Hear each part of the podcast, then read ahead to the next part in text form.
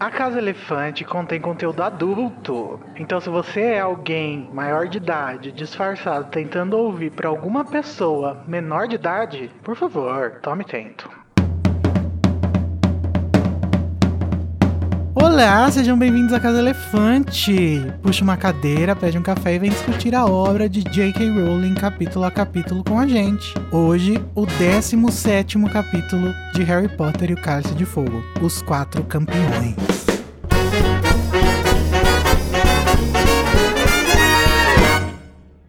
Nossos episódios sempre levam em consideração os acontecimentos de todas as obras do mundo bruxo já publicadas. Então, se você não sabe o que vai ser a primeira tarefa, assim como Harry e os outros campeões, não ouça. Eu sou o Igor Moreto, que estou falando calmamente, e tô aqui com a Larissa Andrioli, que tá puta porque provavelmente a pessoa por quem ela pretende morrer e defender vai morrer. Gente, eu acho um, um absurdo desrespeitar as cláusulas do contrato que eu assinei. e agora esse menino com certeza, gente, porque, uai, dragão. E também está aqui conosco Luiz Felipe, que é apenas um garotinho. Eu não sou um garotinho, eu já tenho 14 anos, então, com licença. E hoje a gente vai falar sobre uma escolha muito fácil que o Cálice fez um contrato mágico e briga de adolescente nervoso.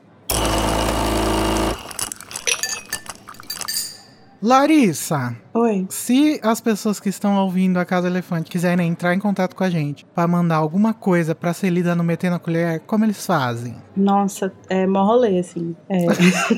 Mentira, é muito fácil. Você pode só procurar a Casa Elefante no Twitter, no Facebook ou no Instagram. A gente tá por lá, é só mandar mensagem ou você pode mandar um e-mail para casaelefante@animagos.com.br. E a gente também tem um grupo no Telegram, e aí você pode mandar seu feedback lá e também pode conversar e trocar memes absolutamente impróprios sobre o Hagrid e o Chapéu Seletor.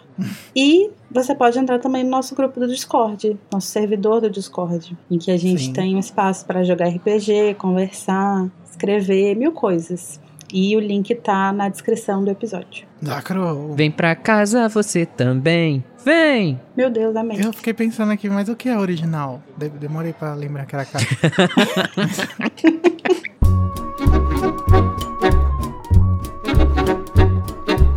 Mas então agora chegou aquela hora do duelo de resumos, onde o Luiz e a Larissa vão duelar pelo direito de escolher uma parte do capítulo para iniciar a discussão. Vai ganhar o duelo quem conseguir fazer o resumo completo ou melhor do capítulo em 30 segundos ou menos. Mas tem que ser assim, mais de 25 segundos, né? Não pode Puts. ser 10 segundos. É, aí ficou complicado. Mas para ver quem vai lançar o primeiro feitiço, a gente vai jogar um dado. Luiz, você quer para ou ímpar? Ímpar. Deu cinco, parabéns, Luiz. Lá Graças a Deus. Você vai querer começar ou você quer que a Lari comece? Ah, eu vou começar porque eu já sei que hoje, hoje eu já vim pra perder. É, minha, então todo mundo Meu ganhou. coração já Isso aceitou. que é bom, pensamento positivo. então, Luiz Felipe Rocha Júnior, você vai tentar fazer um resumo de 30 segundos do capítulo. Os quatro campeões em 3, 2, 1, já! O Halloween tinha chegado enfim tinham sorteado os nomes. Só que um nome saiu na lente de todos que ninguém esperava: Harry Potter. Ele não podia ter se escrito, afinal, ele não tinha 17 anos. E fica um torta, uma torta de climão e depois todo mundo fica: Harry, caraca, vem comigo. Aí Harry chegou, todo mundo: Não, esse menino não pode participar. Não pode, não pode. O Vitor ficou puto. A menina lá, a Flé, ficou. Aí ficou o Dumbledore. Mas Harry, você, você se inscreveu. E ficou lá o, o, o Snape. Aí depois o Harry depois fica lá conversando, falando pra todo mundo. Acabou. Não tenho... Mano, Mentira que acabou. Muito mal, Luiz. Muito mal. Mentira que acabou. Eu tô chocado. Só se a Lari esquecer do nada o capítulo inteiro. Eu aqui não. Vou Deixa me eu botar reservar coisa. o direito de ficar calada. O Lewandowski concedeu um habeas corpus pra mim. Ai, não, senhora. Vamos. Então vamos, Larissa. Você vai tentar fazer um resumo de 30 segundos do capítulo Os Quatro Campeões. Em 3, 2, 1, já! O Cálice de Fogo solta um nome que ninguém tava esperando, e é o Harry, todo mundo fica aqui, o que aconteceu? Aí o Harry vai lá pra salinha onde estão os outros campeões, ninguém entende o que, que aconteceu, e aí eles começam a tentar é, vê se tem uma brecha dele não, dele não precisar participar, mas aí o Bartol Crouch fala que não tem jeito, que ele tem que participar sim. Aí o Dumbledore fica lá meio assim, nossa, né, não tem jeito. Aí o Snape fica puto, a McGonagall fica puta, fica todo mundo puto, ninguém queria que ele participasse, nem ele. Aí ele pensa, nossa, bem que eu queria, mas assim, era só de brincadeirinha. Aí ele- Acabou. Gente, o que aconteceu? Vocês não estão. Eu acho que a gente É subestimou. porque esse capítulo, ele é meio que nada, sabe? Tipo, Então, vocês deveriam ter ido mais rápido. Mas aí, aí a gente fica com medo de falar muito rápido e A verdade, a gente subestimou o capítulo. é verdade. Ai, meu pai. Mas eu não gosto da sonoplastia que o Luiz faz e eu não quero incentivar que ele continue com a sonoplastia. Mas eu fiz sonoplastia dessa vez? Fez. Três vezes. Ah, eu, eu, eu não noto mais. Essa aí natural. Então eu vou dar a vitória para a Larissa Andreoli. Ê, Nossa, gente. Sonserina. Como que eu ganhei esse negócio? Eu tô tipo o Harry, como que eu fui sorteado nessa merda? Ô Luiz, no episódio da Maldições Imperdoáveis, o Danilo chamou os seus resumos de vexame, de vergonha alheia. Falou que é uma humilhação. Que você não tem nada a dizer Danilo? É, você não ouviu? Talvez não. Nossa, Ai, que inferno. pego no pulo. Ai. Eu, tô, Demitido. tô- eu faço faculdade, gente, com licença. Ah, sim, porque uma hora Não, porque semana. todos nós somos vagabundos, né? É, eu. O Luiz é o Eu único não- que faz alguma coisa além do podcast. Se você curte o conteúdo do Animagos e quer nos ajudar a continuar produzindo, você pode nos apoiar através do PicPay. É só acessar picpay.me animagos e escolher o seu plano. Com a sua ajuda, a gente vai poder continuar produzindo conteúdo acessível e de qualidade para você. O endereço é picpay.me animagos. Um climão toma conta do salão principal no Halloween depois do nome do nosso herói sair do Cálice de Fogo. Harry vai até o salão dos campeões estão e lá há uma discussão sobre a soberania do contrato do objeto mágico. Quando Harry volta ao salão comunal da Grifinória, é recebido por festa dos colegas, menos de Rony, que tá puto que o amigo não tenha lhe contado que se inscreveu para o torneio. Poxa, Rony. Larissa, você quer começar por onde? Me conta um pouquinho. Não, eu acho que. O que diabos é o cálice de fogo, né? Porque assim. Isso é uma coisa que eu Boa. fico muito incomodada nesse livro, porque todos os livros, todos os, li os outros livros, né? É, o objeto, ou a pessoa, enfim, o, o subtítulo do livro, sempre é um grande protagonista da história, né? Uhum. é, que tá bem ali o tempo né? inteiro. É, e a gente não só passa um tempo tentando entender o que que é, mas depois que a gente entende, é uma coisa que faz parte da história e a gente, né, mergulha um pouco naquilo ali. E eu acho que esse é o único livro em que isso não acontece. O Cálice de Fogo, ele acaba se tornando uma coisa muito é, coadjuvante, assim. Ele é importante por um capítulo e depois ele é só a coisa que selecionou Harry, não se fala mais disso. E aí a gente não sabe, por exemplo, da onde vem esse cálice. Quem criou? O que, que aconteceu com esse Uhum. negócio? Ele foi criado para o torneio tribruxo ou ele já existia e transformaram ele em alguma coisa para ser usada no torneio depois? Cálice de fogo. Como vivem? Como se alimentam? Como sobrevivem? É, tipo. Não, e tipo, uma coisa que me intriga muito com relação ao Cálice de Fogo é que ele, ele é colocado como essa entidade que cria um contrato mágico, vínculo contratual mágico, né, que eles falam. É inquebrável, mas o que que acontece então se você tentar quebrar? É tipo um voto perpétuo, e aí se você tentar quebrar você morre? E aí isso não é meio bizarro? Principalmente se você considerar que antes dessa edição do Torneio Tribruxo, não tinha limite de idade, então pessoas menores de idade podiam se inscrever e tá fazendo um voto perpétuo, sabe? Ou não, não acontece Uhum. isso, eles só vão, sei lá, ficar com um negócio na cara, tipo a Maria Tedcombe no livro seguinte. É. Eu acho assim, a gente vai ter muitas, é, não evidências, mas dicas do que o cálice é, né? Nesse capítulo, naquela discussão que todo mundo tem lá, que tá todo mundo indignado. Uhum. Primeiro, o Bagman dá a entender que a escolha é irreversível. Ele diz que, como o nome do Harry saiu do cálice, a essa altura eles não poderiam fazer nada, não poderiam fugir à responsabilidade e que eles eram obrigados a aceitar que o Harry fosse participar do torneio. Uhum. Depois o Crouch pai, que tá mais cagado que o Weingarten na CPI da Covid, nessa reuniãozinha aí, ele confirma que eles não podem ir contra a escolha do cálice. Ele diz: devemos obedecer ao regulamento. E o regulamento diz claramente que as pessoas cujos nomes saírem do cálice de fogo devem competir no torneio. Uhum. Isso é muito doido, né? Porque é uma coisa. Parece ser um objeto mágico tão poderoso, mas eles usam pra fazer uma competição de colégio, né? Tipo a gincana.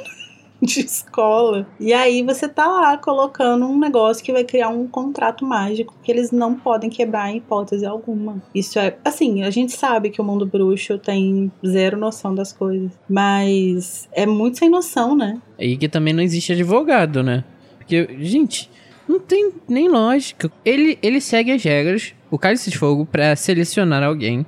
Ele segue uma regra. Vou selecionar um aluno de cada escola. E assim, alguém botou essa regra ali. O problema é que essa regra dá espaço para o Moody fazer o que ele faz.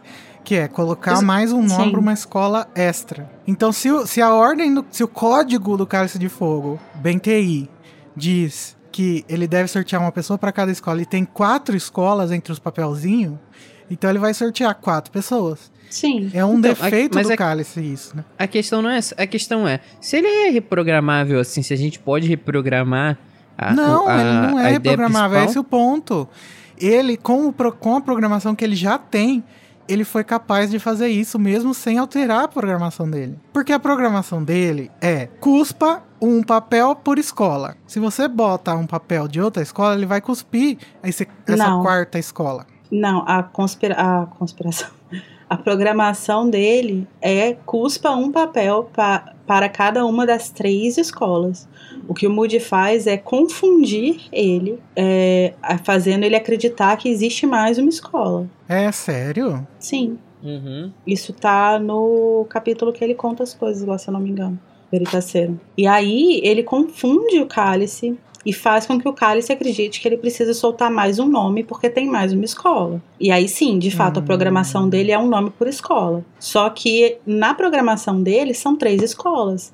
Porque sempre competiram só esses três. É, a questão é que, independente de qual seja a programação dele, se é para selecionar um aluno por escola, independente de quantas escolas tenham, ou de selecionar um aluno, um aluno para cada uma das três es- escolas e ele foi confundido para achar que tinha mais um. Isso não importa. O que eu acho que é relevante aqui é tentar entender que tipo de objeto mágico é esse que faz o que ele faz, assim. Porque, tipo, Eu ele acho não, que não, não faz muito sentido ele existir para outras coisas, né? Eu acho que ele foi provavelmente criado para isso. Sim, e eu acho que ele mantém até hoje as suas configurações problemáticas e simplistas demais, né? Talvez. Sim, É, mas assim, é um objeto que é pra ser considerado simples. É só tipo uma urna eletrônica. Não, não é. Não, Porque- é tipo, não tipo literalmente. É um. É, é aquele negócio que vai rodar lá. Eu esqueci o nome. Do bingo. A bola do bem. É a bola do- a mega, é a, como A telecena. Telecena. É, Não, então, gente. mas o, o cálice, o, o problema do cálice é que ele tá relacionado a esse contrato mágico, a qual a gente não tem muita informação. Sim. Que aparentemente faz com que as pessoas sorteadas por ele tenham necessariamente, magicamente, que participar, senão alguma coisa acontece. Que E a gente sabe- e- nunca fica sabendo o que, isso que é falta de- acontece. Isso é Aham. falta de advogado, tem que participar, porque o Não, nome foi amigo. sorteado. Como foi sorteado, tem que estar lá. Eu, eu duvido muito que eles pegarem, já que eles estavam tentando fazer algo mais seguro, Ah, eles pegarem um cálice que simplesmente, ah, vai acontecer algo muito ruim se você for sorteado e não quiser participar. Ah, eu acho que eles não tinham esse pensamento mesmo, não. Porque, até porque se é, é, a situação que eles estão aí de ter o Harry, que é um menor de idade, e um menor de idade que é protegido pelas autoridades, essa seria a situação perfeita para eles falarem, gente, essa ameaça que a gente faz é só pra galera não correr da raia. O Harry pode sair, sabe? E o fato deles não desviarem e das autoridades confirmarem que não, que ele tem que participar, não importa se ele é o Harry Potter, é Uhum. É prova que Eu realmente existe um contrato. Isso, não, isso às vezes só, é, é, o contrato é, é- é claro que existe. Tanto- Ele é, tanto que eles falam várias vezes do contrato. Mas a questão é tipo, às vezes o contrato só não pode ser quebrado. É um contrato mágico. Ele. Mas não é só. ele Eu tenho, na, pra mim, no meu headcanon, que se a pessoa foi sorteada, ela vai ser obrigada a fazer isso de alguma forma. Tipo, ah, ela vai acordar no dia da prova lá no lugar. Nossa, mas isso Sabe, vai foi contra todas as leis do mundo bruxo. Que leis. Pô, as leis de transfiguração, de não sei o que, de aparatação, tudo. Larissa, quem faz as leis? Aparentemente a Rowling. Ela que criou essas coisas. É, será que o Cálice é a Rowling? Será Acho que, que é. esse é o, é o personagem self-insert da Rowling? Por isso que ela botou o Harry, né? Porque tinha que participar. é verdade. A história tava indo, só que não saiu o Harry. Daí ela falou, não, pera lá. É verdade. Mas assim, o que eu tô falando é que não faz sentido nenhum e não existir uma pena pra não participar. Tem que existir uma Deve pena. existir, amiga. Ah, sim, sim. Deve ser algo mais. Mas eu penso assim que deve ser algo puramente legal. Não deve ser Ah, algo. eu não acho. ah, Eles não cara. falam nesse sentido. Eles falam como se fosse um ato contratual. E uma pena, um, um ato contratual mágico e, portanto, uma pena mágica. E se fosse uma Uhum. coisa tipo assim, ah, você vai ser processado, eles iam falar, Harry, você quer participar? Você vai ser, É. ser processado se você não for. Eles vão Então, bater lá eu na sua acho que porta. aí, eu acho que aí mora o problema que eu, que eu vejo na análise que as pessoas fazem desse ponto. Porque tem muita gente que também fala que isso é um furo, né, na série. Que não faz sentido o Harry não poder simplesmente sair do, do torneio. Mas eu acho que o que essas pessoas esquecem é realmente a magia que tá envolvida aí. Sim. O, a gente analisa, a gente não pode analisar essas, essas questões com a nossa vivência, a nossa, nossa forma de enxergar contratos na vida real. Uhum. A- é, as consequências que podem ser mágicas desse contrato, elas não entram na nossa cabeça, elas, e a gente não sabe quais são. Uhum. Então, enquanto tem esse espaço aí pra gente pensar, ah, pode ser que tenha uma consequência muito grave, que o, tudo, que tudo indica que seja, Uhum.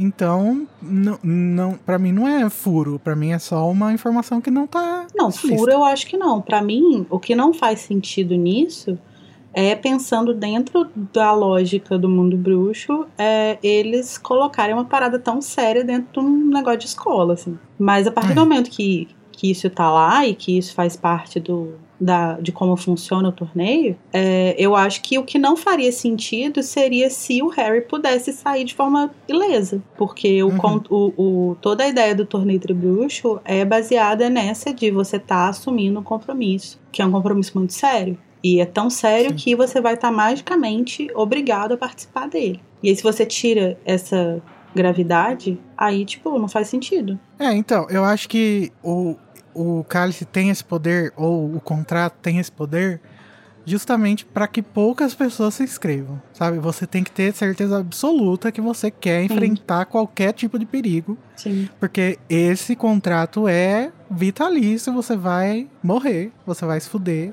você vai ser obrigado a participar, sei lá.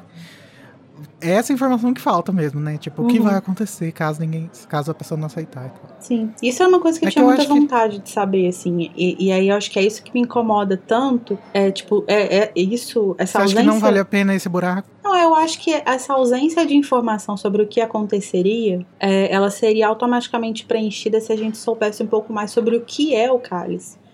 E é isso que me incomoda. Acho que talvez seja o meu maior incômodo com esse livro, assim. Eu acho esse livro incrível. É, mas eu acho que talvez, talvez a Rowling tenha se dedicado muito a desenvolver as outras questões e acabou deixando isso de lado. Só que isso é uma coisa que não faz diferença, assim, na narrativa em si, mas pra gente que fica obcecado com o livro, você vê que você tem um livro, um objeto que tá no título do livro e que não é explorado satisfatoriamente, assim, sabe? Eu fico meio decepcionada de, tipo, porra, o negócio era importante o suficiente pra estar no nome, mas não era importante o suficiente pra gente saber pelo menos de onde ele veio, sabe? Sei lá, põe um professor contando alguma coisa. A Hermione, sabe? né? Deveria saber. A Hermione Talvez. saca um livrinho conta alguma coisa, não é possível. Ou talvez Verdade. muda o nome do título, o nome do livro. Ela podia ter falado no Pottermore, né? Mas aí, pra não sei se ia valer muito. Eu acho que tinha que estar no livro isso. É, assim, eu, como leitora, do tipo de leitora que sou, eu ia ficar feliz de ler no site, beleza. Ah, eu Mas eu acho que é o tipo de coisa que super enriqueceria o livro de estar lá. Tem certos tipos Uhum. de conteúdo que são conteúdos extra livro. Eles são incríveis de você ler, de você ficar sabendo. mas eles não cabem na narrativa, né? É o tipo de conteúdo enciclopédico. Agora, tem certas coisas que isso é incrível se tivesse ali. É uma página que você põe a mais, sabe? Uhum. Às vezes ela até colocou e o editor tirou, né? Vamos dar o benefício da dúvida. Se vocês fossem renomear esse livro, como vocês chamariam ele? Com base em Então, algo que eu é acho que eu acho que a gente sabe, eu acho que isso é uma informação que a gente tem, não, não, não, não tem como confirmar agora, mas de que ela pensou em chamar o livro de Harry Potter e o Torneio de Bruxo, né? Eu acho que fa- faria um pouco mais sentido. Faria um pouco mais sentido. Mas você sabe que eu acho que ainda não me agradaria completamente, porque o torneio tribruxo ele é muito mais relevante do que o cálice em si, mas ele não é de nenhuma forma um mistério a ser decifrado no livro como são os outros, sabe? Então, talvez eu colocasse alguma coisa relacionada ao Moody, Hum. não sei. Mas eu sou péssima pra título, então assim, a única coisa que consegue vir na minha cabeça é Harry Potter e um espião infiltrado. Então, por favor, nunca me contratem pra isso. Mas o. Eu fico com uma dúvida aqui, aqui já entrando pra discussão do episódio, sobre se nessa hora que o Crouch chega e fala sobre isso, a gente deve obedecer o regulamento, e o regulamento diz claramente que as pessoas cujos nomes saírem do Cálice de Fogo devem competir no torneio. Se ele tá falando isso porque ele tá sendo influenciado pelo Império, Ou ele simplesmente ele tá. Como a gente já viu que ele é muito doido pra ser certinho. Ele pode estar simplesmente querendo seguir a regra moral dele. Tipo, não, tá ali que é, quem for sorteado vai participar, é isso que vai acontecer. Então, mas porque o Bagman ele diz: ah, o Crouch é a pessoa que mais conhece o regulamento do torneio Tribruxo daqui. Então, você, será que a gente confia que o Dumbledore conheceria também? Ou será que pode ser que o Crouch tá mentindo aí que dava, dava sim pra tirar o Harry, mas ele tava sendo imperiosado? Não Amigo, não tem sei. como o Dumbledore também ficar sabendo de todas as entrelinhas desse contrato, porque... Ah, mas acho que isso, pelo menos, ele deveria ter, ter uma certeza antes de bater o martelo aí, né? Ele poderia falar, Harry, vai lá pra sua sala, pra sua sala com não, amanhã a gente conversa, sei A lá. gente vai revisar Acho que ele tá termos. parecendo. É, eu acho que parece que o Dumbledore tá com muita certeza de que não tem o que fazer mesmo. É, eu acho que ele. Eu não acho que ele tenha dito isso porque ele tá sob influência do coisa, mas talvez. Ah, não sei dizer. Porque o Harry ele percebe aí, né, que o Crouch já tá muito diferente de quando ele encontrou ele na Copa. É, Uhum. Fala que ele tá muito acabado, que ele parece que acho que ele tá com uma olheira enorme, coisa assim. Parece que tá muito cansado e tal. E a gente sabe que aí ele já foi atacado, né? Já foi atacado Uhum. pelo Voldemort. Mas eu acho também que se tivesse essa brecha, se realmente. Eu não acho que o Dumbledore ignoraria isso, assim, sabe? Eu acho que o Dumbledore estaria Uhum. completamente ciente dos termos. Só que o Bartô é meio que o representante oficial, assim, do, do torneio. Então eu acho que se ele discordasse do Bartô aí, eu acho que ele bateria de frente. Afinal de contas, ele tá criando o Harry não é pra esse abate, né? É pra outro. Então. né, pra, É, não, é o- pra, não é pra ele ser. pra ele virar churrasco do dragão. Não, mas pro Dumbledore pode ser também que ele acha que é uma boa oportunidade pro Harry aprender. Querendo Ai, ou não. não. Ai, não, cara. Eu acho Ai, que não. que- querendo ou não, o Harry aprendeu muito graças ao torneio. Amigo, mas ele foi posto em muito perigo. Eu acho que não. Eu acho que existe Ah, um amigo, ele, limite. ele uma hora ia morrer. Então, Amigo! tipo, Não, mas peraí. não, mas vamos com calma. Aqui, o Dumbledore nem sabe ainda que o Harry tem que morrer. É, isso ele faz saber depois. Ele só vai saber isso depois. E eu acho que existe um limite entre o Dumbledore é, reconhecer situações em que o Harry vai estar em determinado nível de perigo e entender aquilo como uma coisa que ele pode aprender, que ele vai tirar conhecimento, experiência, etc. E colocar ele na linha de frente de um negócio muito doido, assim. Tanto que, mesmo quando as coisas estão mais sérias, tipo na no quinto livro e tal, ele ainda tá protegendo o Harry. Tipo, o Voldemort já tá lá, mas ele ainda tá colocando o Harry pra trás e, e tirando informação dele, não pra, pra deixar ele sem é, acesso às coisas, mas justamente pra proteger ele. Não, mas isso também, assim, querendo ou não, pra mim, na le- lendo, fica claro que o, o Voldemort, ele voltou muito antes do que qualquer um esperava, até o Dumbledore. Então, nesse, nesse momento, o Dumbledore tinha que chegar o Harry pra trás mesmo, porque ele tinha, ainda tinha coisas pra ensinar pro Harry. Mas então por que, que ele colocaria no ano anterior ele pra participar de um negócio desse? Porque ele sabia que não ia morrer. Ah, Ele só não contava com o Voldemort. ah, eu não sei Não, não. tinha Amigo, como contar Ele eu não tinha como acho- saber que o Harry olha, não ia morrer. Eu aceito que o Dumbledore seja inconsequente às vezes, que o Dumbledore seja manipulador, mas eu acho que irresponsável nesse nível ele não era. Eu acho que Gente, ele é mas olha- irresponsável em certos aspectos, sim, mas meio que de forma é, Mais geral. inteligente, né? Não, é tipo assim, ele é meio responsável, mas assim, no nível aceitável do mundo bruxo. De, por exemplo, guardar a pedra filosofal dentro da escola. De, ah, vamos fazer um torneio com adolescente que tem dragão. Mas eu não acho que ele seja é, irresponsável individualmente com o Harry desse nível, assim, sabe? É, e a gente percebe também, falando no Dumbledore, que ele tá preocupado com a aparência do Crouch, né? Então, eu imagino que realmente se ele tivesse alguma dúvida sobre o regulamento, ele não teria batido o martelo aí, né? Sim, ele teria desconfiado de alguma coisa, de que É, teria alguma coisa porque no- acontecendo. No final ele fala o seguinte: como foi essa situação, a gente não sabe. Mas parece-me, no entanto, que não temos alternativa alguma se não aceitá-la. Os dois, Cedric e Harry, foram escolhidos para competir no torneio e, portanto, é o que farão. Sim. E, E eu acho aí- que não faz o menor sentido, cara. Pra mim não, não encaixa. é, não encaixa nem com a, a imagem mega estereotipada do Dumbledore como manipulador que tá com tudo, É, tudo ali, não sei o quê, porque o plano do. Ele não tinha como saber que o Voldemort ia voltar nesse negócio. E ele É. não. O plano dele era o Harry derrotar o Voldemort. Por que queria colocar o Harry em perigo antes de ser o Voldemort, o inimigo, sabe? Não faz o menor Sabe o que sentido. eu acho que o Dumbledore tá pensando aí? Ele tá pensando assim. Puta que pariu, acho certeza que o Harry, filha da puta, arranjou um jeito de botar o nome lá. Então eu vou deixar, foda-se. Ele não deve. Eu acho que realmente ele não deve achar que o torneio tem qualquer ligação com a volta do Voldemort, apesar dele saber que provavelmente o Voldemort tá voltando, né? Que é os sinais. Até o Sirius tá vendo. É. Mas, sei lá. Eu acho que ele tá achando que é meio fútil essa questão, então por isso ele não. Mas eu fico Sei lá. pensando também, tipo assim, beleza, que ele não não tinha como saber exatamente que isso estava ligado ao Voldemort. Mas o que será que ele achou que era, né? Porque o Harry falou que não colocou, e eu acho que ele acredita no Harry ali. Aham. Será que ele acha que é. Eu acho que uma ele. pegadinha? Assim. Não, no decorrer da série a gente vê que o Dumbledore ele é assim, sabe? Ele recebe as informações, se cala, estuda, pensa Uhum. e só depois ele age, sabe? Então talvez Uhum. ele esteja pensando, por enquanto. É, tá, tá muito em cima, né? O Dumbledore não é, É, uma pessoa muito efusiva, né? Então ele. É, isso é fato. Foi, eles fi- fizeram tudo muito rápido que não deram tempo dele raciocinar do que fazer. É. E falando dessa cena também, nos últimos episódios a gente meio que deu a entender e falou que o Império era feito pelo Bartozinho, né? Mas na verdade o Voldemort que tá controlando o Crouch Pie, né? Sim. Quem nos lembrou disso, deu um puxão de orelha na gente lá no Twitter foi o Ageu Albuquerque, nosso ouvinte. Ele falou: Gente, vocês estão ficando doido. Mas é, realmente a gente estava ficando doido, são muitas informações. E, o, e quando ele bate martelo aí, né, que o Harry tem que participar e não tem muito jeito e tal, não tem o que fazer. Quem vem, contra todas as expectativas, quem vem em defesa do Harry é quem? Mozão, né? Porque Que já tava, né? ele já tá, ele tava puto. Ele tava puto. E eu fico. Ai, gente, eu fico pensando.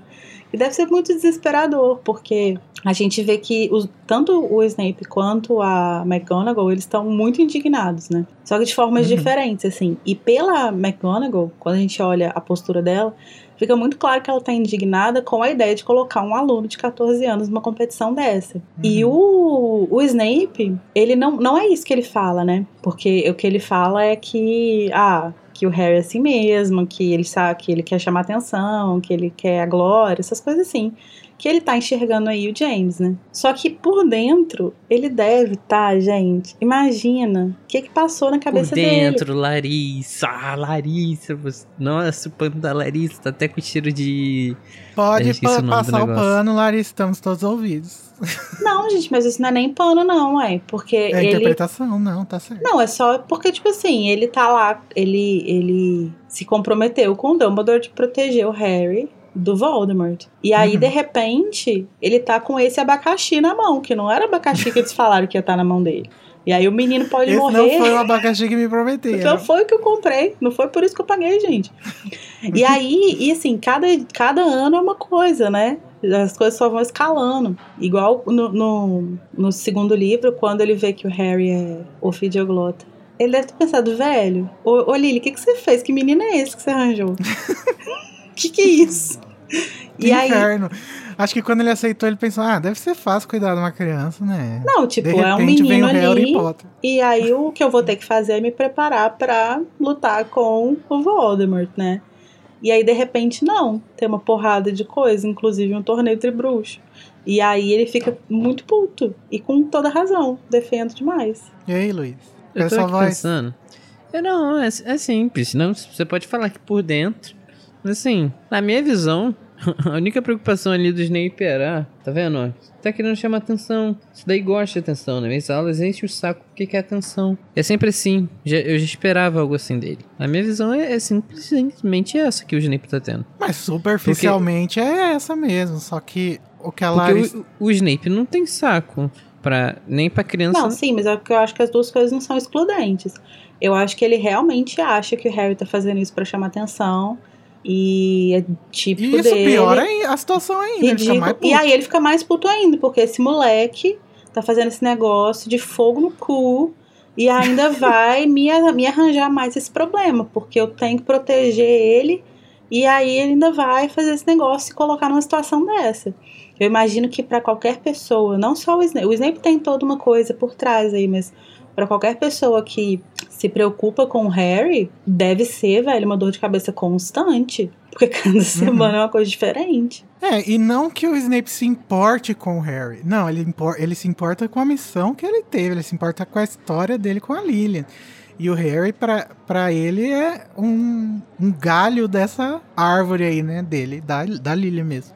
É que, às vezes, eu, eu vejo que as pessoas, quando a gente fala do Snape, elas acham que a Larissa tá querendo dizer que, na verdade, ele é uma pessoa muito boa por trás da, de, disso tudo. Mas não, não é isso que ela tá dizendo. Mas então, gente, durante toda essa conversa, o Bartozinho entra, né? O Moody, também conhecido como Code, Junior Code, que ele diz a seguinte frase: Ele tem que competir, todos têm que competir. Um ato contratual mágico, conforme disse Dumbledore. Conveniente, não é mesmo?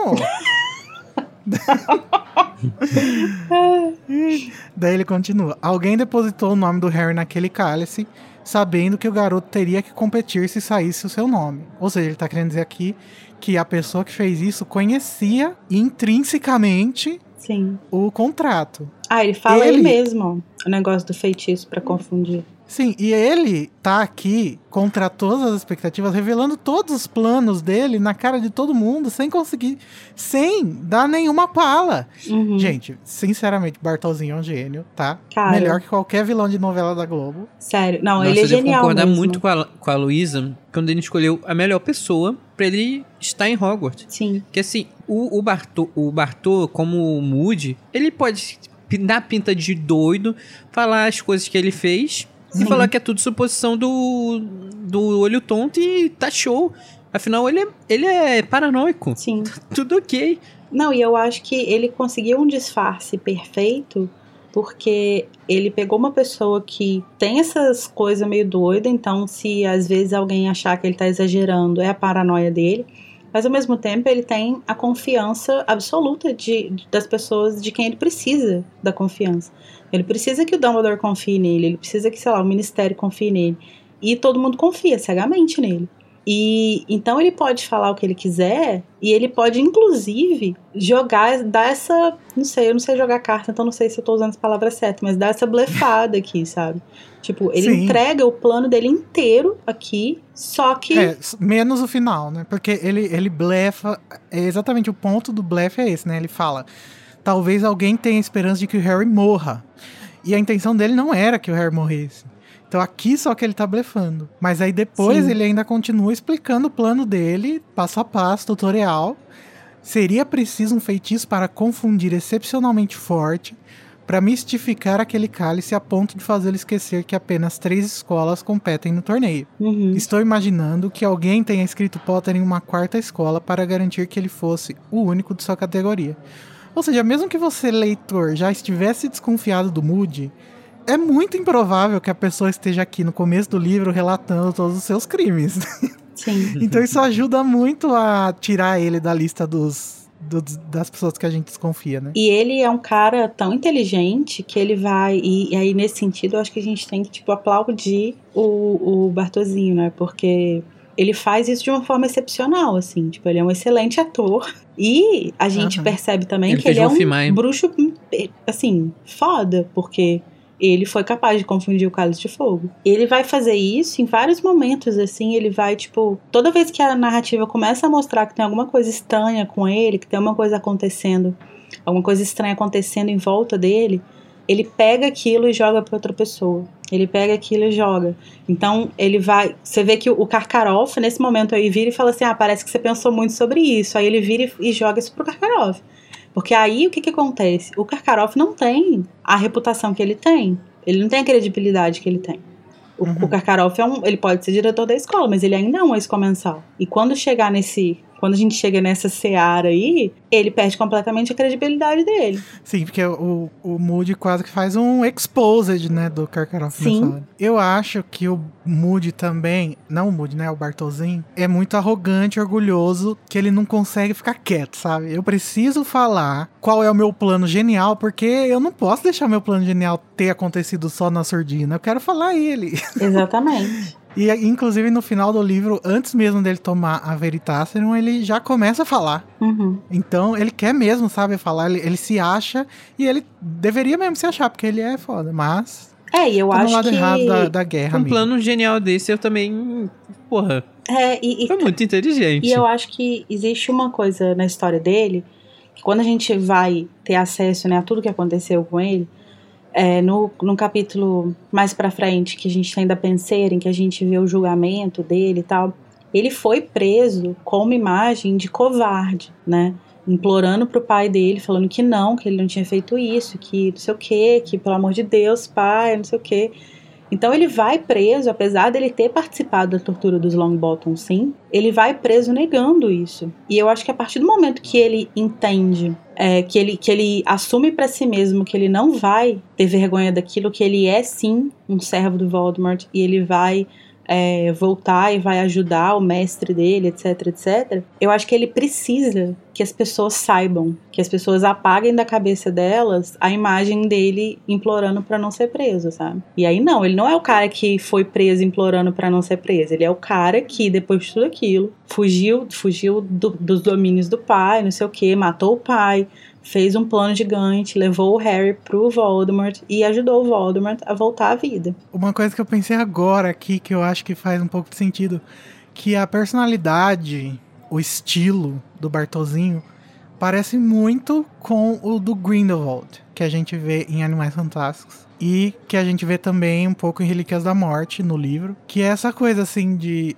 Ele tá acima de tudo e de todos, ele é muito arrogante e orgulhoso. Tanto que quando o o, Voldemort vai atrás dele, ele fala: Ah, foda-se, pode me matar. É, mas eu acho que a Nossa. diferença nesse caso talvez seja de que a gente tem um, um, um vislumbre, uma pista lá no, no capítulo King's Cross, né, no final do sétimo livro, de que o Grindelwald estava começando um arco de redenção. Assim, ele estava. Não um arco de redenção, né? Ele tinha se arrependido. E o, o Dumbledore fala que dizem que nos últimos dias de vida, nos últimos anos de vida dele, ele parecia estar arrependido de muitas coisas que ele tinha feito. E eu não acho que esse seja o caso do Bartô. Tudo bem que ele não tem muito tempo, né, para isso acontecer, porque ele é, é assim que ele é preso, logo ele é, ele leva o beijo do dementador e tal. Mas eu também Uhum. não sei se se ele teria esse essa Mas é que trajetória. eu acho que eu acho que o que me faz ter essa transposição é o fato deles serem muito inteligentes e eles estarem muito distantes do estereótipo do vilão burro que a gente tanto vê em Harry Potter, sabe? Que é o Quirrell, mesmo que o Quirrell fosse o Voldemort, né, e tal. O Lockhart. Uhum. Isso é uma parte da. Acho que da, do amadurecimento da obra também em si. É, pode O ser, né? Por causa de uma Harry- narrativa Harry mais Potter. complexa, Sim. ela possa fazer um vilão mais Exato. inteligente. Uhum. que o mundo de Harry Potter ele vai se desenvolvendo junto com a idade do Harry. É, a gente pode até falar que é- pode ser a forma que Harry enxerga o mundo que foi que é desenvolvido e posta ali. Uhum. Então, às vezes, os, os, os vilões eles podem mostrar é, coisas que a gente não via antes porque são vilões mais maduros. Gente, que saco, eu tô virando fã do Bartolzinho. Alguém me salva. fundo Calma, do calma, poço. vem aí. Mas eu Você é nazista. Mas eu acho que isso faz muito sentido, assim, não só que, que a narrativa em si vai amadurecendo, mas isso que o Luiz falou, de que o próprio olhar do Harry vai mudando, né? E a gente vê como que isso, isso vai se alterando mesmo ao longo dos livros, assim. Então, aqui a gente tem o, o Bartô, no quinto livro a gente tem a Umbridge, que é uma vilã muito mais é, estereotipada, mas que quando a gente vai olhar a história dela, existe uma coisa ali por trás que não é tão óbvia assim. No sexto livro, a gente vê o, o que o Draco faz ao longo do sexto livro é tipo de calar a boca de qualquer um que achava que ele era um moleque besta, rico, mimado, só. Sabe? Tipo, ele é inteligente pra caramba. O que ele faz ali pra conseguir levar os comensais pra dentro do, de Hogwarts é brilhante. E isso, isso sob a pressão de ser um de estar sendo um comensal, etc. Então acho muito legal pensar que não só as pessoas que estão do lado do Harry, as pessoas que estão lutando ao lado do Harry se tornam mais complexas, mas as outras também, né? Inclusive, na hora que o Dumbledore bate o martelo, rola um diálogo muito divertido que eu não queria deixar pas- passar. Que é o Dumbledore falando, né? Ah, ele vai ter que participar sim. E aí a Madame Maxime fala, mas Dumbledore! E aí o Dumbledore fala, minha querida, meu anjo, se você tiver uma alternativa, eu ficaria encantado em ouvi-la. Gente, como a gente não via que essa era uma grande bichona. É muito cara de bichona falar isso. Eu falo todos os dias, meu anjo, se, se você tiver uma alternativa, e aí ninguém fala nada e fica por isso mesmo. Agora, o mais Mas, engraçado é que nesse trecho que você ressaltou, né? Ele ainda fica aguardando. tipo, ele fica esperando ela falar alguma coisa. Aí ela não fala. E aí fala assim. é, que ela ficou olhando pra ele com a cara amarrada. Aí fala. E não foi a única tampouco. Snape parecia furioso, Karkaroff lívido. Bagman, porém, parecia bastante excitado. Tipo, Bagman não tá nem aí. Ele tá tipo, gente. Bagman é Ele é tipo a gente que fica lá no BBB assistindo e falando, gente, nossa, coloca não sei o que ali, vai ser ótimo. Ah, Faz uma prova de resistência seguida de outra, vai ser incrível. Sim. Ele é o, o público, Tudo em nome do o entretenimento. representante do público. Mas, gente, vamos voltar agora pro começo da reuniãozinha, porque o Harry chega, né, nosso heróizinho, entra lá na, na sala que fica atrás do salão comunal, que inclusive é uma sala que nunca volta a aparecer, que é muito interessante. Mas é uma sala cheia de quadros e uma lareira. É uma sala secreta. Usada o apenas Bagman? para atos escusos. Sim. tipo colocar um menino de 14 anos no torneio entre bruxos. E o Ludo Bagman entra animadíssimo e revela pros outros três que o Harry é o quarto campeão do torneio, né? Não, Caralho. o melhor dessa parte é simplesmente a Flair achando que era simplesmente uma piada, o Krum pistolaço e o Cedrico fingindo ali tá ali. Ah, como assim o Harry? Ah, O Cedrico, ele é um anjo, né? Ele é uma pessoa muito boa. Ah, o Inclusive, Cedrico por isso que as pessoas Harry, odeiam né? tanto.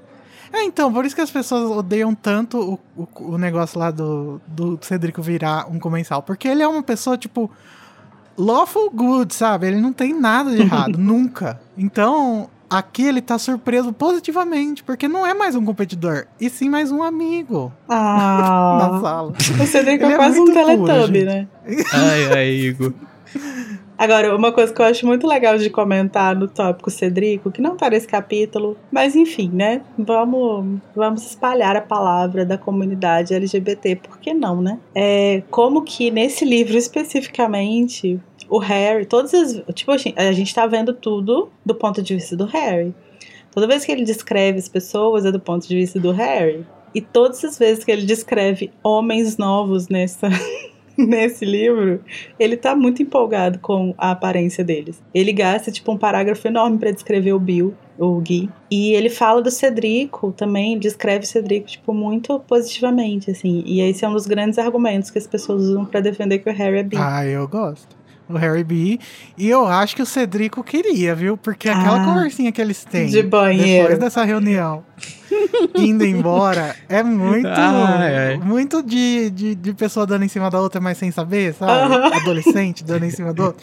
E aí? Virando pra ele, "Ei, você gosta de meme? Sim. Você gosta de meme, Harry? Uai, eu gosto. Tem gente que não gosta? Ah, tem gente que não gosta.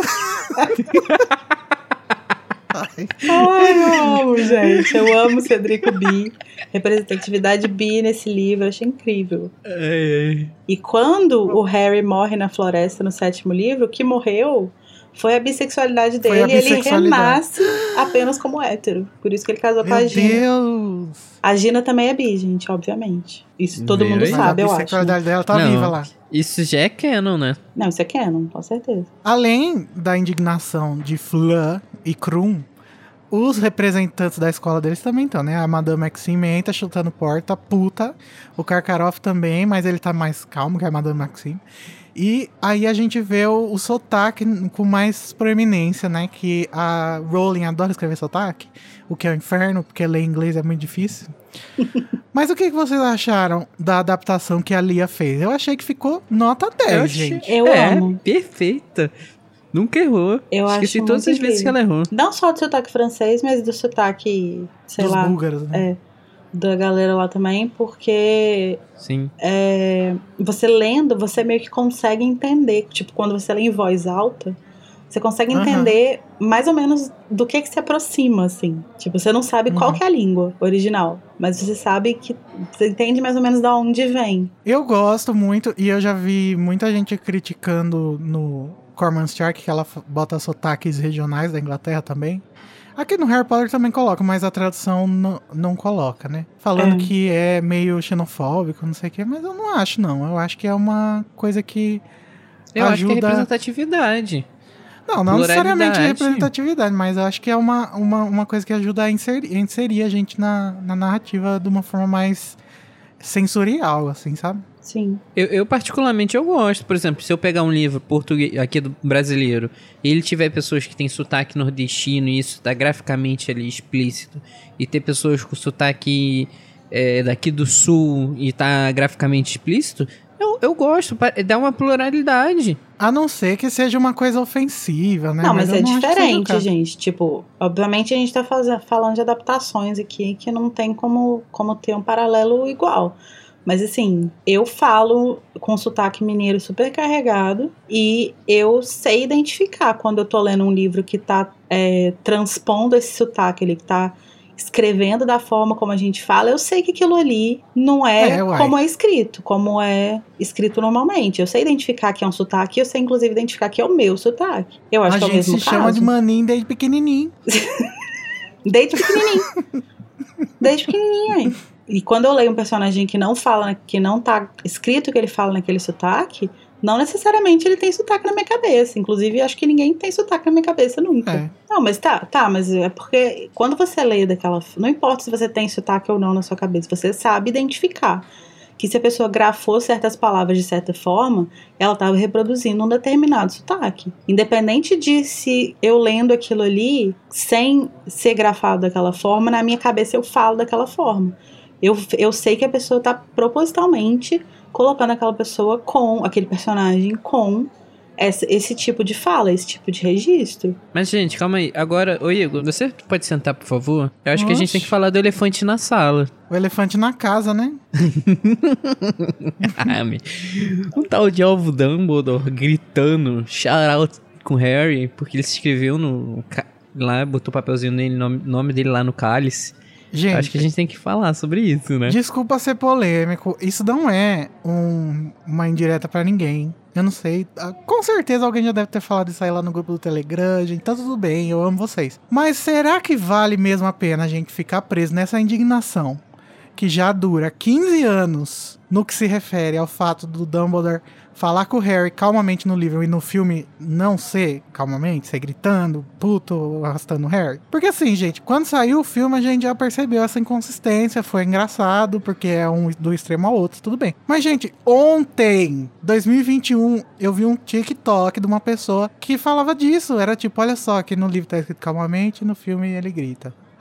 Gente, tá bom, já entendemos. Gente Amigo, é igual piada de amargo? tio. Mas então, eu acho que você, você falar sobre isso pelo meme é uma coisa. Mas acho que o que incomoda o Igor é talvez essa, esse tom de novidade que as pessoas tentam trazer toda vez que falam sobre isso. Tipo, como se ninguém soubesse que existe uma diferença. E como se essa fosse a grande diferença absurda do livro pro filme, assim, sabe? Eu acho que nesse sentido de tom de fala, não estou puxando a sardinha pro meu lado, mas eu acho muito mais problemática a mudança de tom que existe na fala do Snape nessa cena. Porque ali você tá descaracterizando o personagem dele e a trajetória dele. Porque no livro, no, no livro ele fica puto, não sei o quê.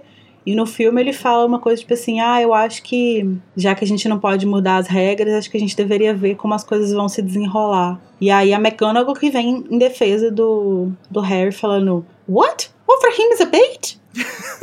E aí, tipo. Larissa! Oi. Essa é a primeira vez no livro que a gente tem o Platinum Trio together? juntos? Acho que não. Ai, meu Deus! Ai, meu Deus, será que é?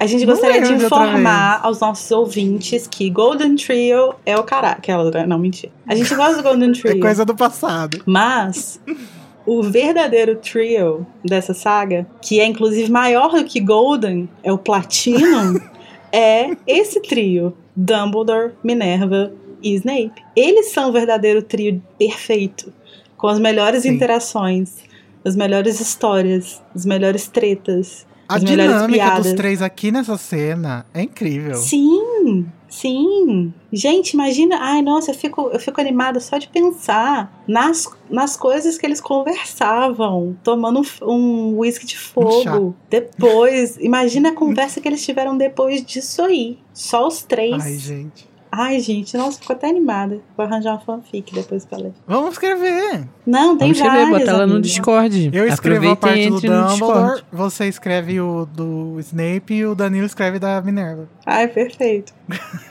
Ai, gente, Desculpa eu amo esse trio. Perfeito. Mas acho que a gente devia ter. A gente tava devendo falar sobre o Platinum Trio no podcast. É verdade. Inclusive, aí você falou da interação deles nessa cena, né? Eu acho muito. Ai, gente, fofo, né? Não tem outra palavra pra descrever o Snape. Ele é fofo.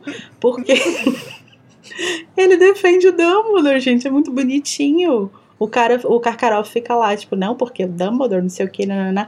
Aí ele vem, tipo, olha, o meu daddy não. Tu vai falar do meu daddy não. Porque, gente, a relação do Snape com o Dumbledore é 100% de pai, né, eu acho. Daddy issues, certeza. Daddy issues. Eu acho que é 100%. É isso, é daddy issues, assim. É uma coisa meio.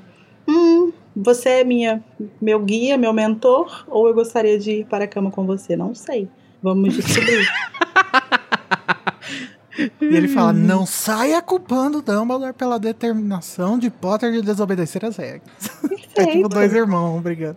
Não, e ele consegue, na mesma frase, defender o, Dumbledore e cagar na cabeça do Harry. Ou seja, ele pode dormir tranquilo essa noite. Tá, mas depois que acaba o bate-boca, o, o bate-bola, a gente vai para o que interessa, né? Que é as informações que o Crouch e o, e o Bagman trazem. Eles di- dizem o briefing, né, para os participantes, que é proibido aos campeões pedirem aos seus professores ou aceitarem deles ajuda de qualquer tipo para realizar tarefas do torneio. O que a gente sabe que é uma grande ladainha, né? Porque depois todo mundo tem ajuda de todo mundo. Os campeões enfrentarão o primeiro desafio armados apenas de varinhas, outra ladainha, porque o Harry usa a vassoura. Não, ele, foi, ele vai armado só de varinha. Ele pede ajuda do professor para pegar a vassoura.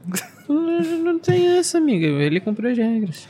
Receberão informações sobre a segunda tarefa quando a primeira estiver concluída e por força da natureza árdua e demorada do torneio, os campeões não vão fazer as provas de fim de ano, o que vai ser um ponto importante para a briga do final do capítulo. Então, fiquem em alerta. E a prova vai ser no dia 24 de novembro, sendo que a gente sabe que eles estão no Halloween, né? Então, 31 de outubro, ou seja, faltam 25 dias para eles se prepararem para alguma coisa que ninguém sabe o que é. Eu acho muito, eu, acho, Ah, eu sempre eu- acho estranho que, tipo, tem uns dois meses entre uma tarefa e outra. É, tipo, porque a segunda tarefa é em fevereiro, né? Então tem um. Mas é um bom tempo, gente, pra você se planejar e Ah, preparar acho. pra uma tarefa. Mas dá uma esfriada, né? Não, deixa, é melhor assim. Porque o, o, o intuito não é só tipo, ah, você chega lá e botar a cara à prova, não. O intuito é fazer eles pensarem, tentarem vir descobrir o que será a próxima prova pra eles se prepararem. É uma questão muito mais o que você vai fazer lá fora antes de chegar aqui. É, verdade. Talvez no começo fosse tipo um atrás do outro, três dias intensivão, é tipo Enemzão. Olimpíada. Enem. Mas aí eles perceberam que o interessante era ver as táticas que eles desenvolviam antes, né? Durante essa, esse ato das provas. Uhum. Então, legal. Mas eu acho que você falou em climão e tem vários climões nessa, nesse capítulo, né? Tem esse climão aí, que é um climão para maiores de 17 anos, com os adultos.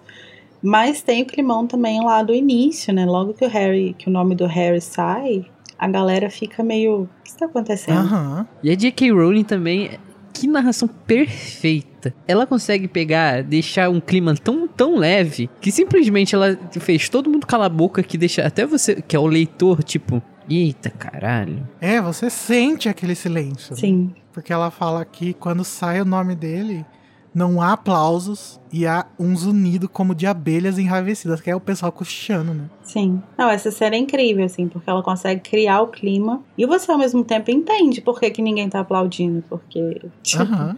né? Aham. E Gente, eu o, acho que o muito- Rony e Hermione É, eu acho que muitas, muitas das pessoas que estão ali têm essa sensação mesmo de que o Harry é, se inscreveu pra chamar atenção, né? Até o Rony e a Hermione deve ter ficaram com essa dúvida.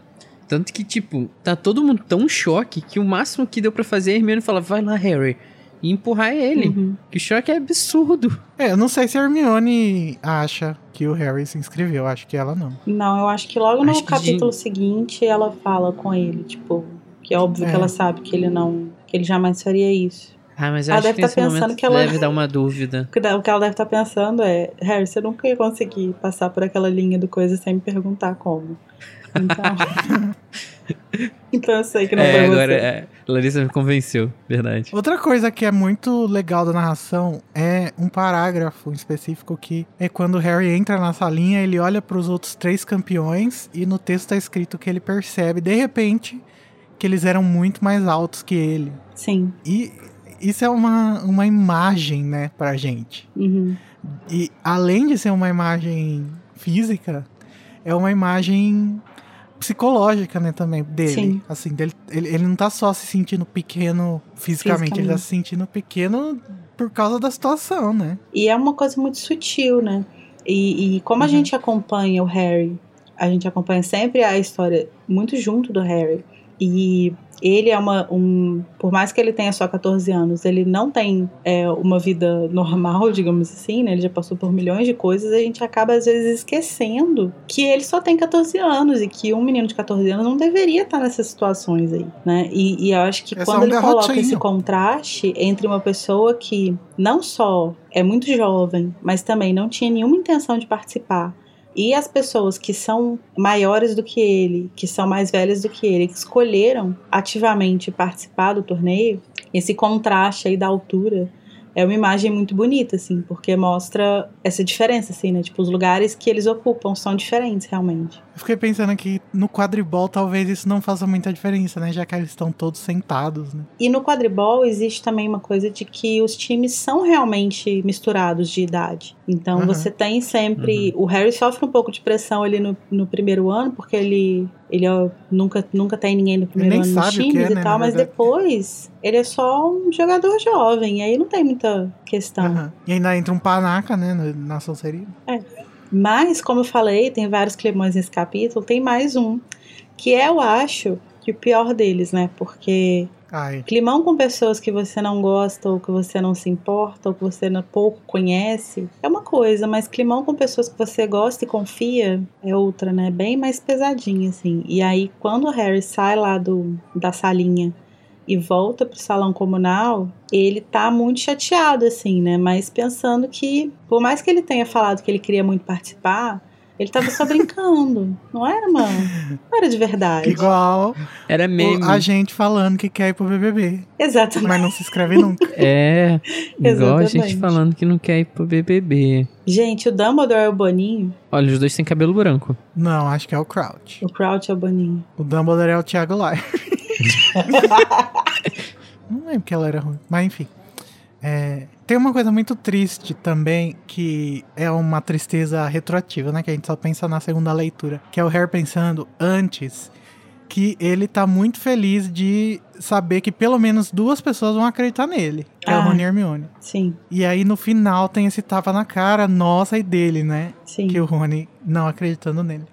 Mas antes de da gente falar disso, eu queria falar sobre uma coisa engraçadinha, que é a Violeta, né? O quadro, o quadro da Violeta, Uhum. que tava naquela salinha do, onde os campeões estavam e que subiu sete andares de quadro em quadro para fofocar com a mulher gorda e que fofocou também para a sala inteira lá do salão comunal.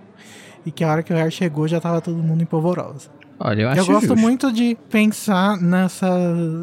em como funcionam os quadros, essas coisas que parecem que tem sapiência sendo objeto, sabe? Também. É uma coisa que me interessa. Olha, parando aqui, o- os quadros são reflexos das- de quem eles foram é, do, do modelo deles, né? Então, é bom uma fofocadinha, todo mundo gosta, gente. Oxi, Sim. E a mulher gorda deve adorar fofocar e a Violeta deve ser amiga dela. sabe quem deve Eu gostar de adoro que esse fofocar também? estereótipo da velha fofoqueira existe no mundo inteiro. É porque aí não mostrou... Ai, esqueci o nome do cavaleiro. O Sir Cadogan. Sir Cadogan. Que eu tenho certeza que ele estaria fofocando e falando pro Harry, quero ver eu sobreviver, hein? e assim, cara, o Harry já chega no salão comunal, ele já é puxado de um lado pro outro.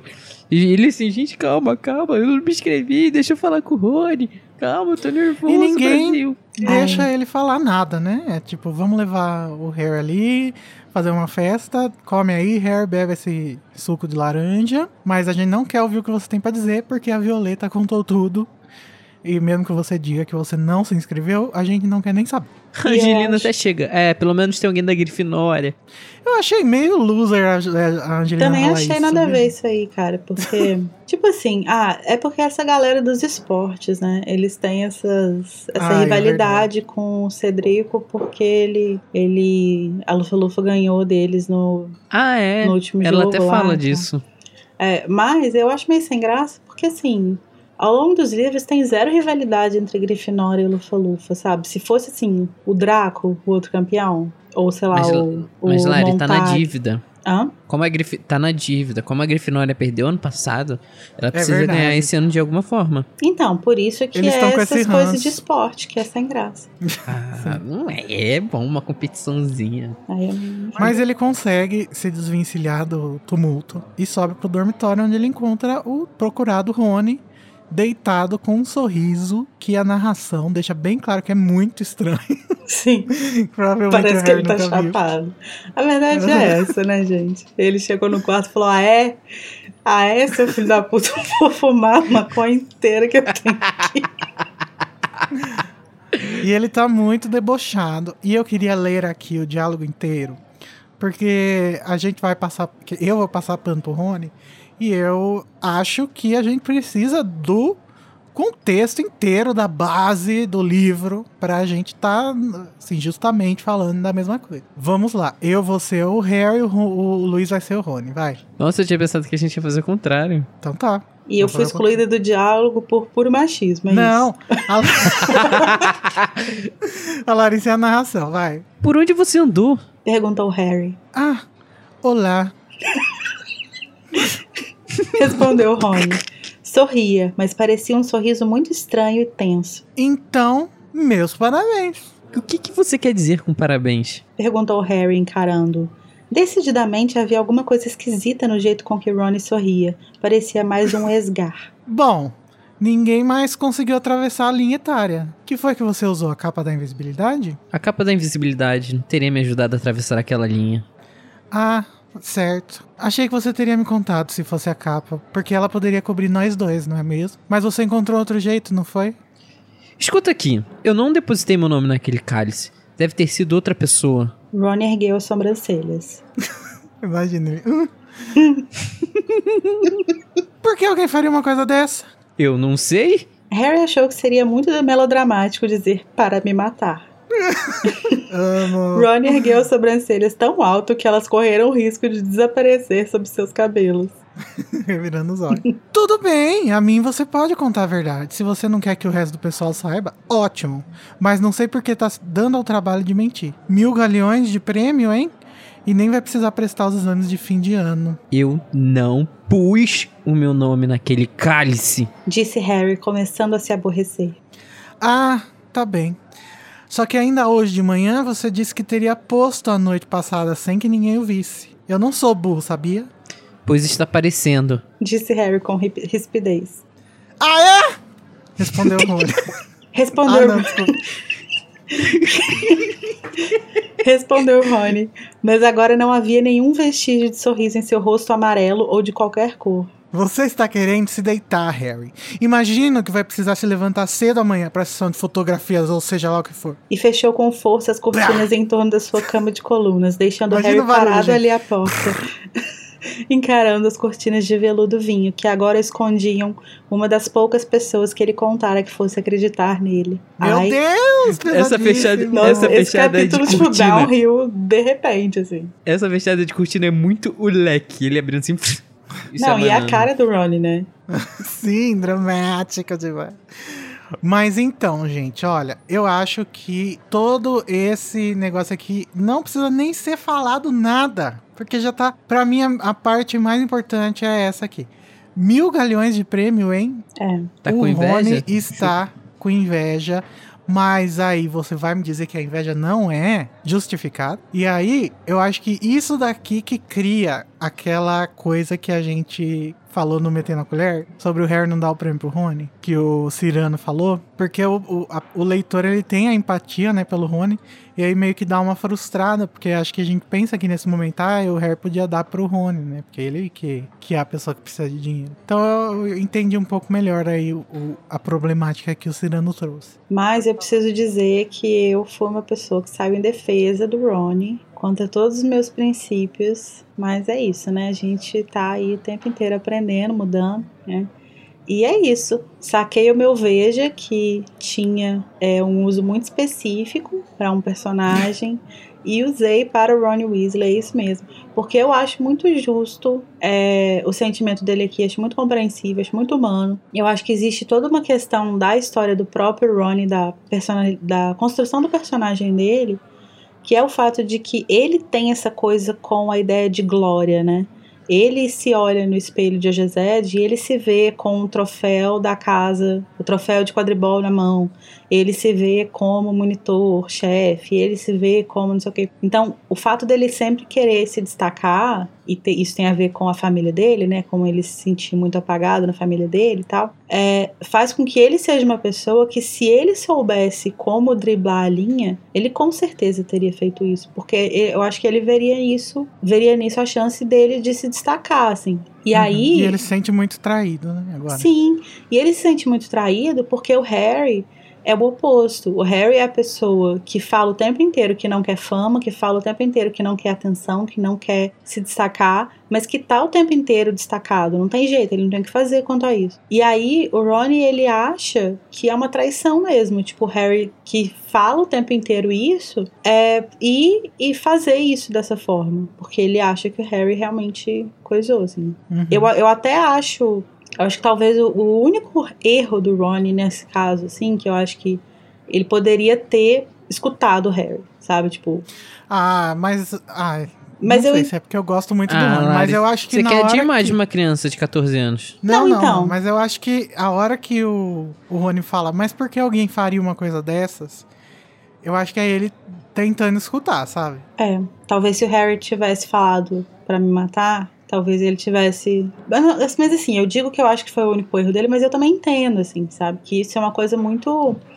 Esse momento aqui é um momento muito de emoção, sabe? Tipo, de. Ele tá puto, ele tá mexido, tá muito afetado com tudo. e É, ele, Então eu super ele entendo. precisa do assim. tempo dele. E eu acho que o Harry não lidou muito bem com essa briga também, não. Não, ninguém lida. Ah, não tem também. Olha, também não tem como o Harry lidar bem com essa briga, porque, porra, Boys will be boys também, né? Aff. ele, ele, ele acabou de ser posto num grande perigo e ele tá ali, porra, eu posso morrer.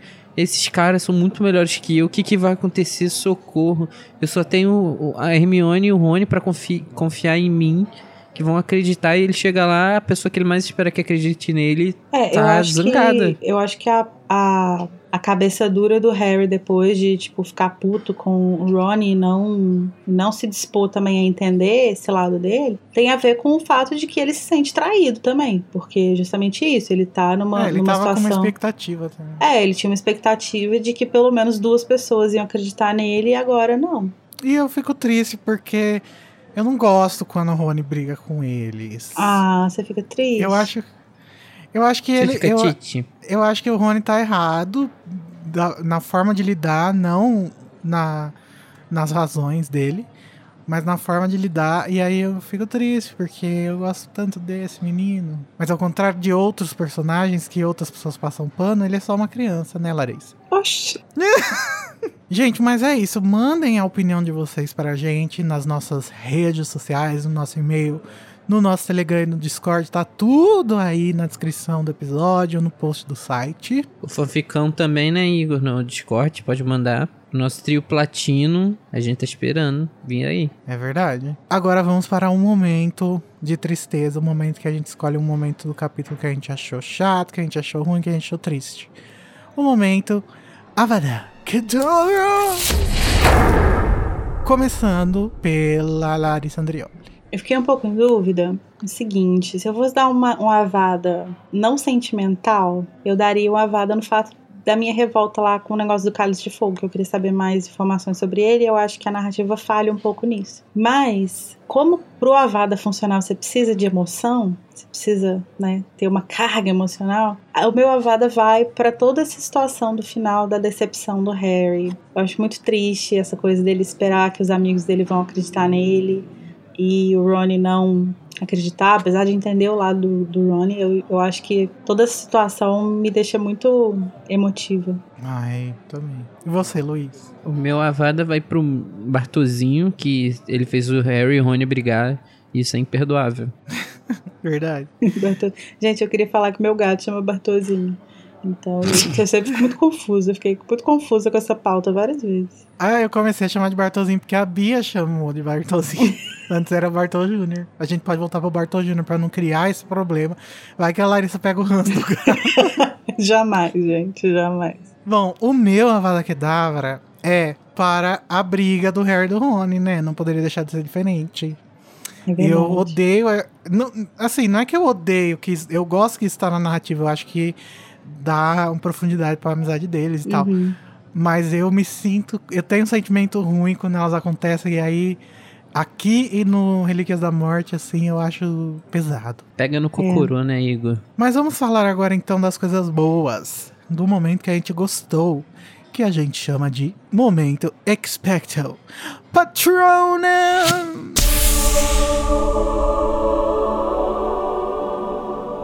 Começando dessa vez com o Lulis. Lulis vote 13. Amém. A, a parte que eu mais gostei desse capítulo. Hum, assim, eu acho que isso eu tô sendo influenciado pela Larissa. Porque eu devo dizer que a flertadinha do Cedrico com o Harry. É a única coisa que me, me veio assim fortemente à cabeça. Porque eu não tinha interpretado assim. E, e depois que a gente botou aquela parada. Tu gosta de meme? Não tem como. Não tem como. Muito bom. E você, Larry? Então, eu quase eu cheguei a começar a digitar, gente, que o meu avado, o meu patrono ia pro Snape. Mas eu achei que era muito forçação. Caralho, Larissa. Tudo tem limite. Apesar de eu achar muito legal a indignação dele aqui por causa do arco dele. Então, meu patrono vai indiretamente pra ele, mas vai especificamente para o trio platino. Perfeito. Ai, Maravilhoso. Meus amados. Incríveis. Estreou o, ti- o trio platino aqui nesse episódio. Sim. Demorou Conta quatro livros parece. pra isso acontecer, mas graças a Deus aconteceu. O meu vai para uma coisa que não é muito explícita, assim, mas que eu acho que é importante. Esse capítulo ele é todo meio pesado, né? Ele tem uma discussão zona do pessoal indignado, tem o climão do começo, tem o climão do final. Mas eu acho que o que deixa esse capítulo não ser uma coisa muito obscura são as pequenas pitadinhas de humor que tem nele. Tipo a, a Violeta fofoqueira, Uhum. a, a Madame Maxime e a Fleur falando umas coisas com sotaque engraçada, o Bagman suando, excitado com o negócio que tá dando tudo errado. Sabe, eu, eu acho que a Rowling consegue balancear muito gosto, gostosamente o Uhum. clima assim das coisas. Eu, eu não sei se é consciente ou se ela faz isso meio que instintamente assim, mas eu acho muito interessante.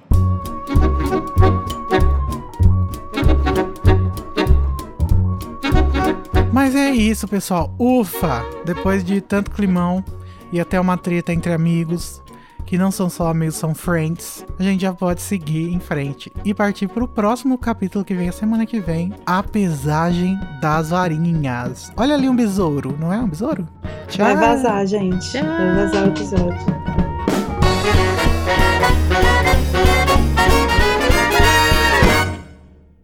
Esse podcast é produzido pelo animagos.com.br. Eu, Igor Moreto, faço a produção, edição e direção. O Junior Code e a Nayara Seviciuk me ajudam na direção e com Larissa Andrioli também fazem pauta e apresentam os episódios.